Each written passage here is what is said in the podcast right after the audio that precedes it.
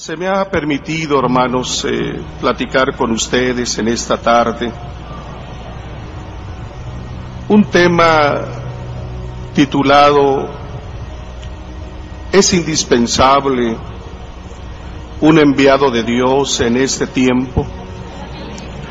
Es el título del tema que se me ha recomendado platicar con ustedes de antemano suplico de favor de cada de uno de ustedes dos cosas, su atención y su oración, para que el Señor, yo le decía al Señor en mi oración, Señor, no lo hagas por mí, le decía, hazlo por los invitados de tu siervo. Yo no los invité, Señor, a venir.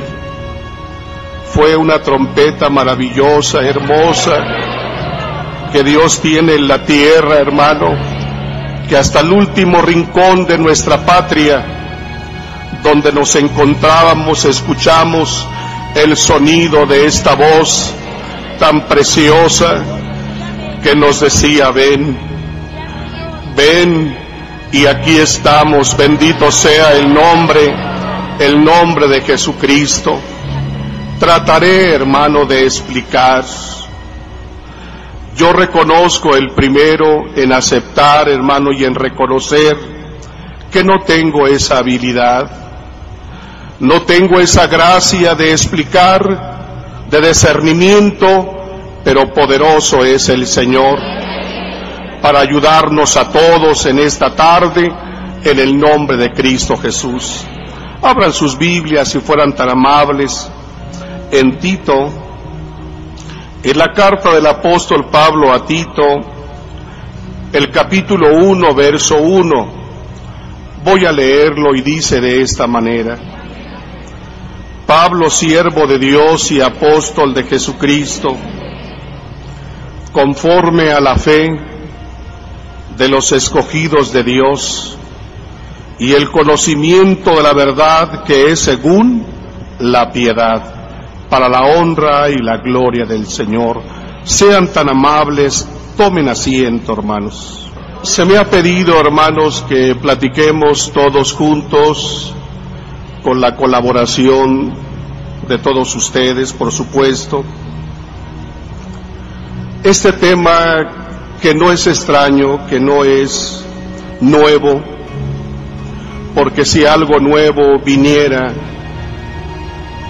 surgiera para el pueblo de Dios, sabemos nosotros que a través del tiempo hemos nosotros entendido y comprendido que Dios usa y Dios utiliza canales, conductos adecuados y en este caso son sus siervos a quien el Señor revela su voluntad en una demostración de intimidad de confianza de Dios para con sus siervos. Pero lo único que vamos a hacer nosotros en esta tarde es recordar. Es indispensable un varón de Dios. Es indispensable, es importante la presencia física de un enviado de Dios, de un hombre autorizado por Dios, de un hombre enviado por Dios, sí. La respuesta es afirmativa, sí. La respuesta es obvia, sí. Es indispensable y necesario la presencia en estos últimos tiempos, la presencia de un enviado de Dios. Esto lo creemos como algo urgente, como algo necesario como algo de primer orden, como algo, hermano, que no se puede esperar, ni tampoco podemos de algún modo sustituir la presencia de un siervo de Dios por alguna persona o por dos o por tres.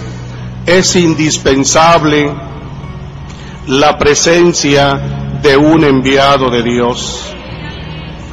El motivo de esta plática de esta tarde es demostrar escrituralmente la necesidad de la presencia de un enviado de Dios conforme al orden establecido por el Señor.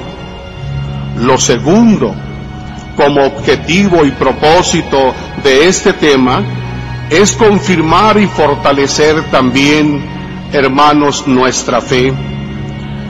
Añadimos también que esto serviría, esta recordación serviría para gozarnos en la misericordia de Dios y fortalecer la convicción en la elección en nuestros corazones con la ayuda santa del Señor.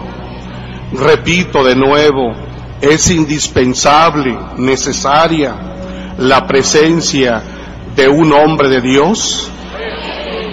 No alcanzo a oír. Amén, así es. Porque ellos son, hermanos, los conductos por los que a través de ellos ha llegado a nuestra vida su palabra, por causa de su presencia en el pueblo hay orden y disciplina. Por causa de ellos el Señor extiende su misericordia y hemos alcanzado por su presencia por su intervención la comunión con Dios.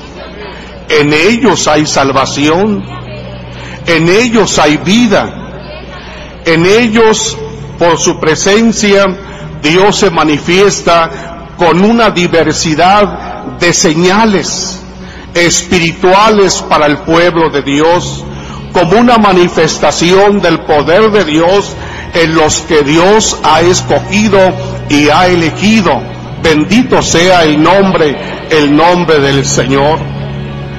Por estas cosas y más, es necesaria la presencia de un hombre escogido, de un hombre autorizado por Dios. Hermano, su presencia es valiosísima e importante en el pueblo del Señor. Pero yo quiero comentarles lo siguiente, que, viene siendo parte de la explicación de esta tarde. Para nosotros es necesario, y lo vemos nosotros, hermano, como una prerrogativa de parte de Dios, como una bendición de Dios, que nosotros, hermano, tengamos en la actualidad, hermano, un guía, un benefactor, alguien que cuida y vele por la iglesia del Señor y a quien cuida y vela por nuestra vida, por nuestra alma, hermano, que es apóstol de Jesucristo, nosotros creemos que es un auténtico y verdadero siervo de Dios. Pero hay quien dice que no. Hay quien dice que la presencia, permítanme, hay quien dice que la presencia física de un hombre de esta calidad, de estas características, de estas cualidades de las que estamos hablando, hay quien dice que no es necesario que no es indispensable, que no tiene razón. Y hay quien se traslada a la escritura para fundamentar, hermano, este engaño, esta mentira, se, se quieren apoyar en la escritura, hermano, para fundamentar su error. Y hay quien dice, el Señor estableció doce discípulos, doce apóstoles, y eso es suficiente. Eso es suficiente, el Señor establece doce, ni uno más, ni uno menos. El Señor los establece y solamente ellos son los reconocidos y ellos son suficientes. Son suficientes. No hay necesidad de dos o de uno, de uno más. El Señor establece a doce. Siguen diciendo aquellos que piensan que no es necesario la presencia de un hombre facultado, autorizado, de un hombre de estas características de las que estamos mencionando. Hay quien dice, no es necesario, porque la iglesia será y es dirigida por el Espíritu Santo. Y si es dirigida por el Espíritu Santo, es obsoleto, es absurdo que creamos que en este tiempo pueda existir un hombre con las características de Pedro, de Juan y del resto, del resto de los apóstoles. No puede ser, es inconcebible, es inaudito.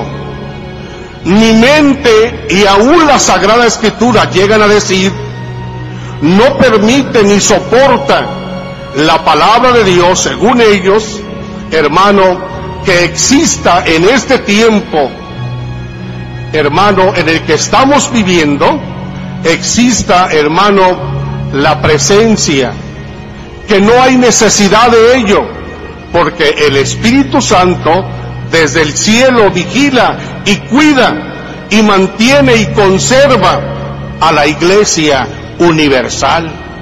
Y en esa iglesia universal estas personas, estos pastores, estos diseñadores de la Biblia, estos mercaderes de la palabra, estos transvestis del Evangelio, tratan, hermano, de demostrar a través de la escritura que el Espíritu Santo es el que dirige y gobierna y protege a la iglesia, a la iglesia universal, no importando los nombres, no importando sus propias denominaciones, no importando la procedencia y el origen de esos grupos o de esas organizaciones, ellos cobijan bajo un mismo manto diciendo es el Espíritu Santo quien protege y por lo tanto no hay necesidad de la presencia física.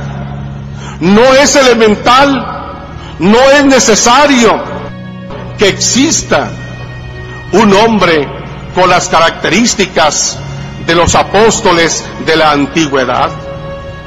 Y sumando a esos razonamientos enajenados, fuera de la realidad bíblica, fuera del contexto y de la interpretación real de la escritura, añaden ellos otra cosa y dicen, la escritura, el Evangelio, es suficiente para nuestra enseñanza y salvación. La escritura, este libro que tú tienes en tus manos, que una ocasión dijera el apóstol Pablo, la letra mata, mas el espíritu da vida. Este libro, este libro da a entender que es más que suficiente, que no es necesaria la presencia de la, de la boca de Dios, de la fuente de revelación, que es innecesaria la presencia de un hombre escogido por Dios donde Dios deposite, donde Dios haga descansar su verdad, su revelación, su enseñanza, sus propósitos, que no es necesario porque es más que suficiente, según ellos, es más que suficiente el libro que tienen en sus manos como una enseñanza como un libro de texto de enseñanza, de educación cristiana y que es suficiente y no aceptan otra cosa más. Estos enseñadores, estos pseudo maestros, estos pseudo pastores,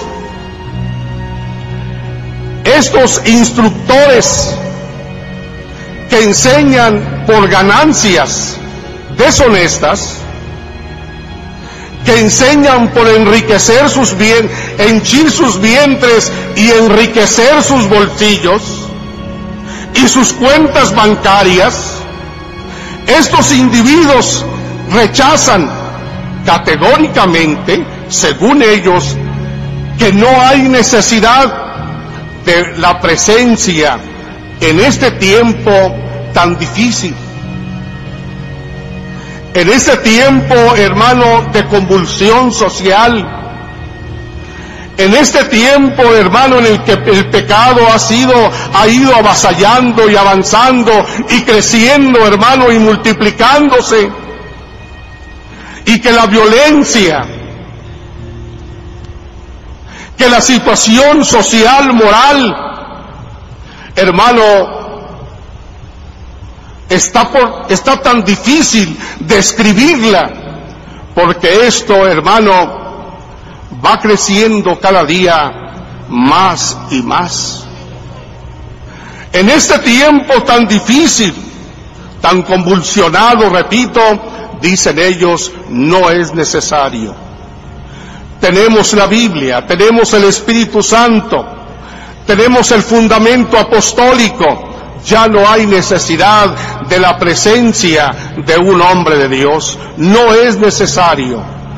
Pero a pesar de que ignoran, no dejan de calumniar, no dejan de vituperar, no dejan de hablar descomedidamente y atrevidamente en contra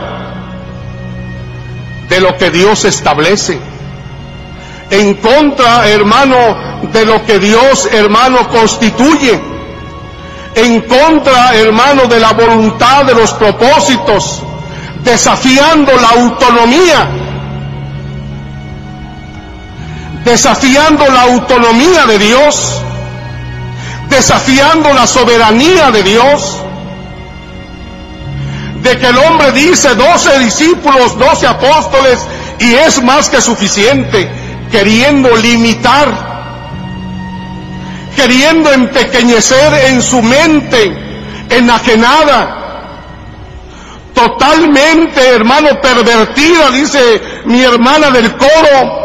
Tratan, hermano, de limitar, de empequeñecer los propósitos y los planes de Dios, entrometiéndose, cosa que lo veo grave, entrometiéndose, hermano, y censurando y cuestionando los propósitos y la soberanía, la soberanía de Dios. Porque Dios es soberano, es absoluto en su voluntad, en sus decisiones. Porque el Señor Jesucristo dice que subió al monte y eligió y escogió a los que Él quiso. No determinó ni se puso de acuerdo con alguien o con algunos para determinar a cuántos iba a elegir. Como pudieron ser diez, fueron ocho o fueron siete, él quiso elegir a doce para que anduvieran con Él. Fue su deseo, fue su autonomía. Él lo quiso de esa manera. La figura principal en el gobierno de la iglesia de Cristo es el apóstol. Es la figura principal. Es la autoridad máxima al no haber un apóstol en este tiempo, no solamente cambia el orden, sino que la iglesia no existe. Porque para que la iglesia de Cristo exista, necesidad hay. Se torna indispensable, urgente, la presencia de un hombre de Dios elegido, Bendito sea el nombre del Señor. La figura principal ayer en la iglesia que Cristo constituyó, en el gobierno de la iglesia constituida por Cristo, la figura principal era el apóstol. Y si en este tiempo, como dicen allá afuera, que no hay necesidad, que es obsoleto, que no se requiere, que no es indispensable, nosotros les decimos, la iglesia cuestiona lo siguiente, la iglesia, si en este tiempo el orden no se conserva, la iglesia no sería apostólica, sería congregacional, sería episcopal, sería tal vez pastoral, congregacional, episcopal o pastoral. Uno de esos nombres utilizaría la iglesia, porque si el orden cambia, si no hay apóstol, el orden obligadamente tiene que cambiar. Otra pregunta, el orden establecido por el fundador, por el dueño de la iglesia, fue transitorio. El orden establecido por Cristo en su iglesia, ese orden de gobierno, como lo dice hermano la primera de Corintios 12, 28, como lo dice Efesios capítulo 4, verso 11,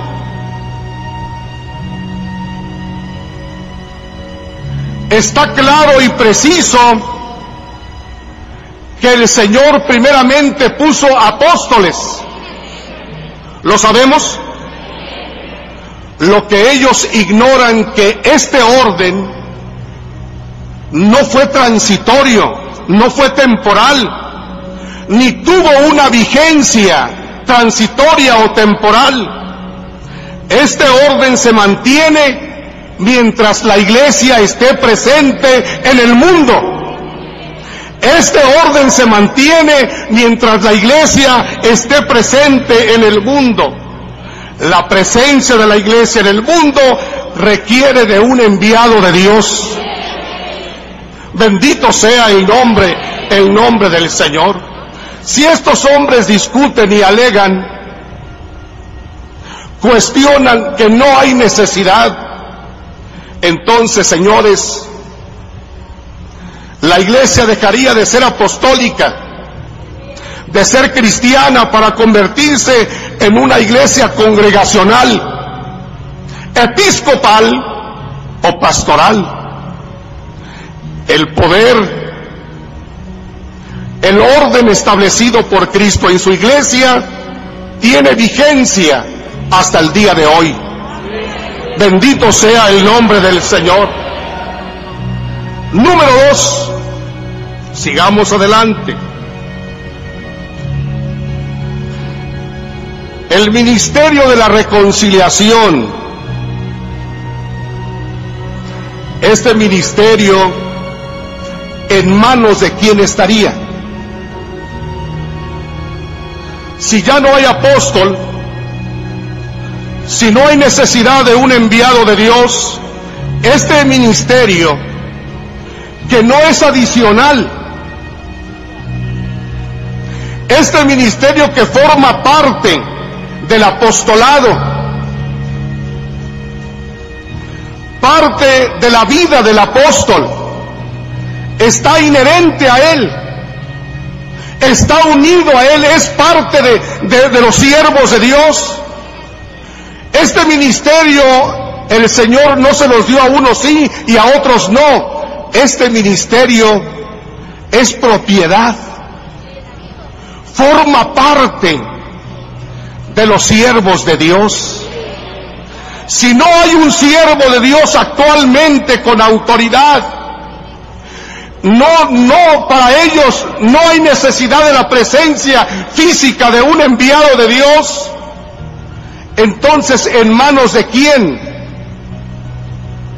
les preguntaría yo de los pastores, de algún grupo, de alguna comisión de la iglesia, este ministerio tan especial, tan único, tan delicado, que forma parte, hermano, de la plenitud del poder funcional que tienen los hombres de Dios, ¿quién lo tendría si no hay para ellos un siervo de Dios?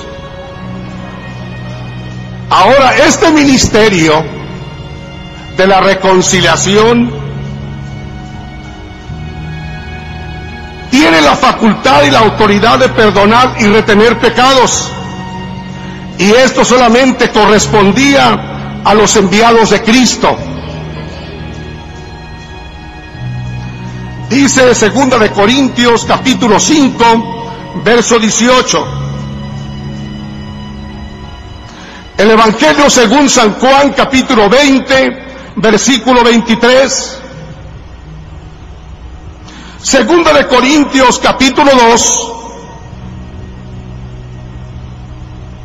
Segunda de Corintios capítulo 2, verso 10.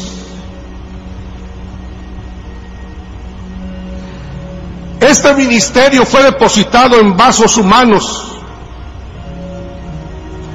Como dice Hebreos capítulo 5, verso 1, para que se muestre que paciente y qué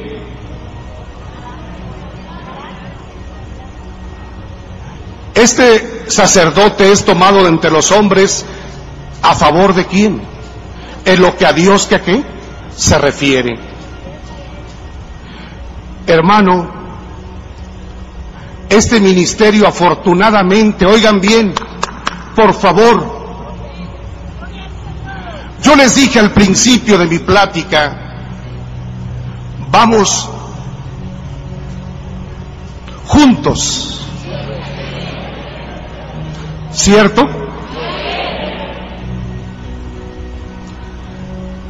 Hermano, este ministerio está en vaso, en un vaso humano. Que siente, se compadece, sufre, está rodeado de tentaciones como tú y yo. Y Dios lo permite así para que se compadezca de nuestra humanidad de nuestra debilidad y flaqueza.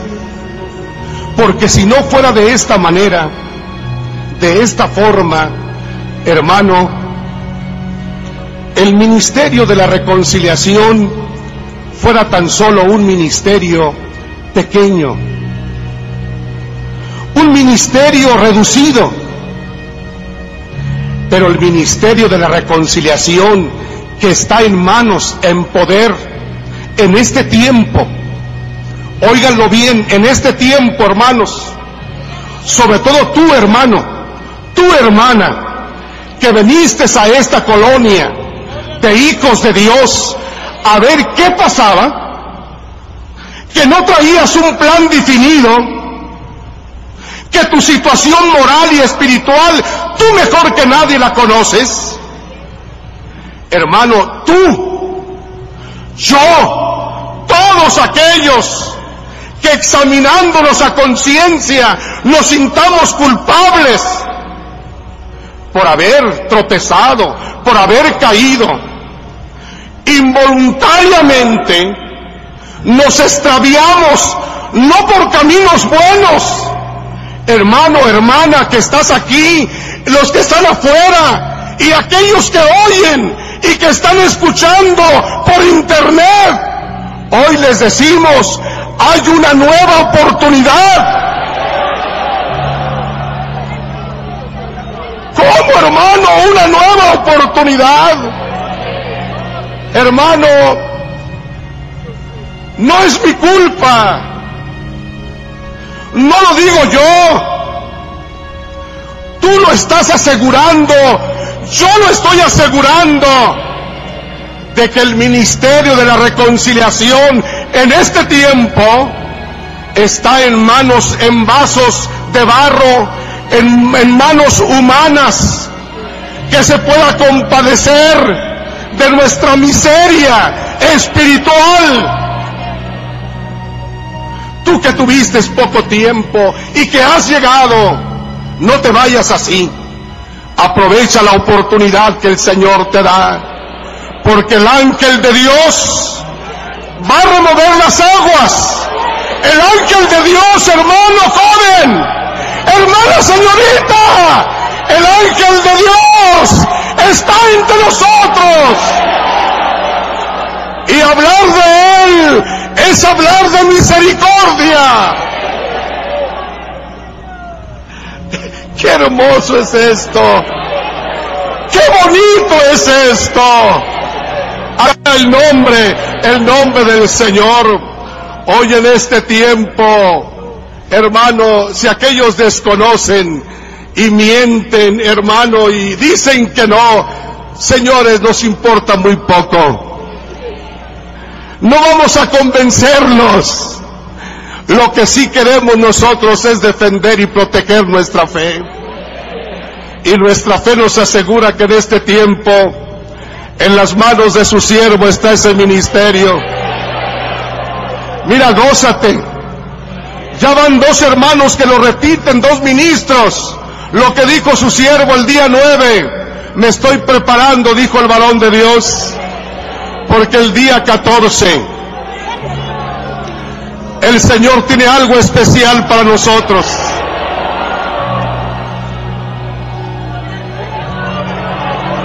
Aleluya sea el nombre del Señor. Y yo sí le creo a su siervo. He oído muchas veces decir esta palabrita, esta frase, que, se, se me enchina la piel cuando oigo y me lleno de mucha alegría. No sé a quién se la dice. No sé qué destino lleva esta frase, pero él dice, yo sigo creyendo, dice, que existe Dios. Yo sigo creyendo que existe Dios. Lo dice la boca de su siervo. Dios lo bendiga cada día más y más en el nombre de Cristo Jesús. Otra preguntita para estos señores, aunque ya el tiempo está avanzando, pero no importa, vamos a...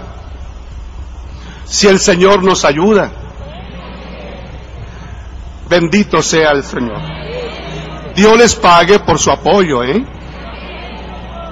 Si no hay un enviado, la tercera pregunta, si no hay un enviado de Dios, señores enemigos, incrédulos,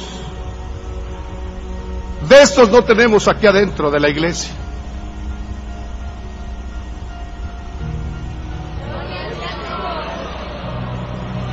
Si no hay enviado de Dios, ¿quién sería el depositario de la revelación?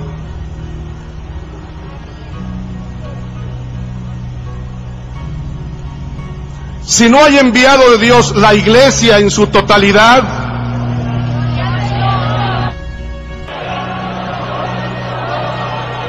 si no hay un enviado de Dios, les preguntamos a estas personas, ¿quién sería el depositario de la revelación? Dios cambiaría nomás por su capricho, cambiaría Dios su manera milenaria de transmitir su voluntad.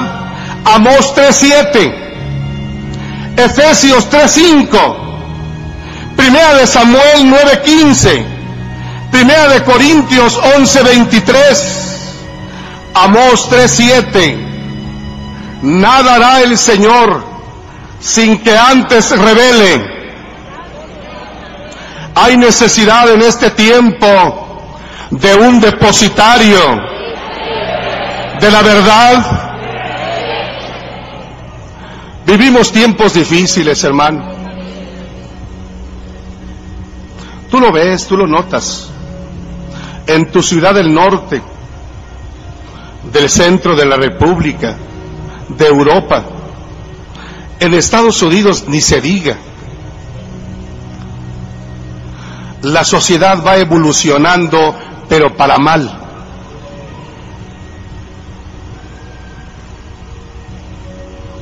Estamos ante una situación crítica, difícil cada día. Nuestros hijos en las escuelas, tú que trabajas, en tu hogar, el radio, la televisión, el CD, el Internet, cuántas cosas han entrado con tu permiso. No te asustes si tu hijo, tu niño, tu hija no es lo que tú quieres que sea. Porque nosotros las herramientas, iba a decir perversión, pero se me hace una palabra un poquito inadecuada. Le estamos ofreciendo a nuestros hijos las herramientas para una mala educación. Las cosas no son fáciles, hermano. La doctrina se nos da y cuántas veces la mitad de la doctrina, de la enseñanza, una fracción, una parte, llevamos a cabo, obedecemos y el resto es necesario en este tiempo, por lo que les platico y ustedes conocen, que haya un depósito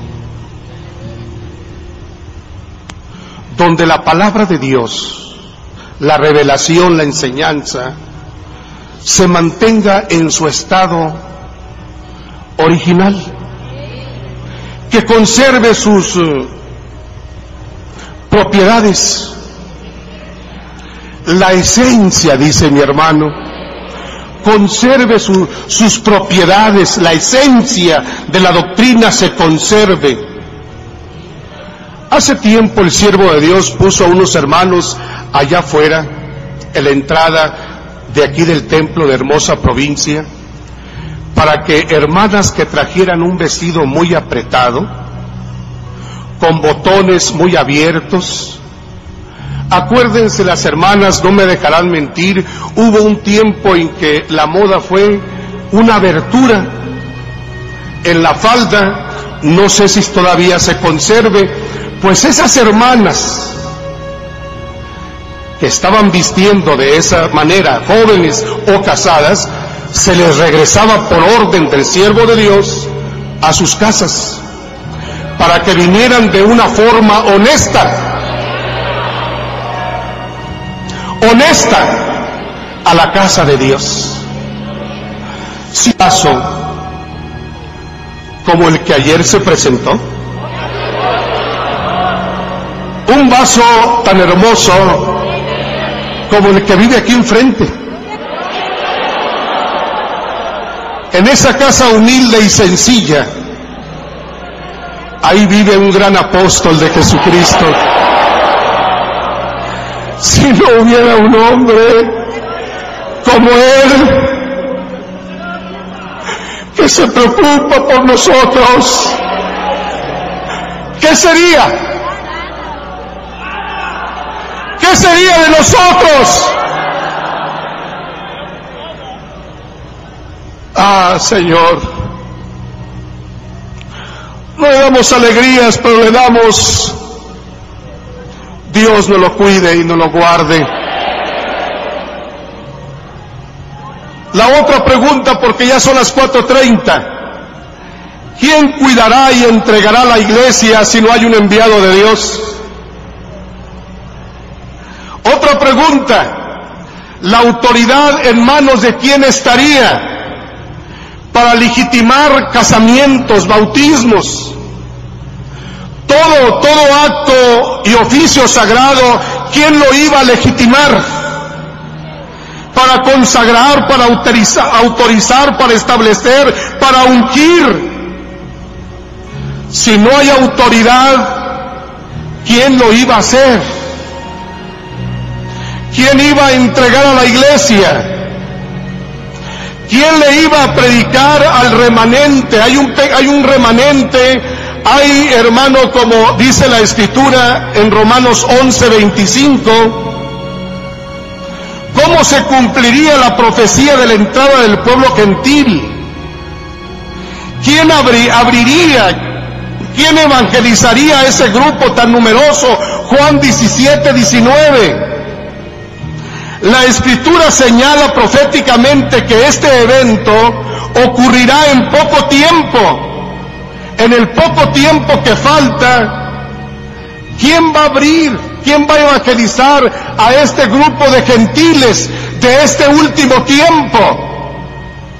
¿Cómo predicarán si no fueron enviados? Se hace urgente, se hace necesario la presencia de un hombre de Dios para que el pueblo gentil en su segundo periodo entre a las bodas del Cordero.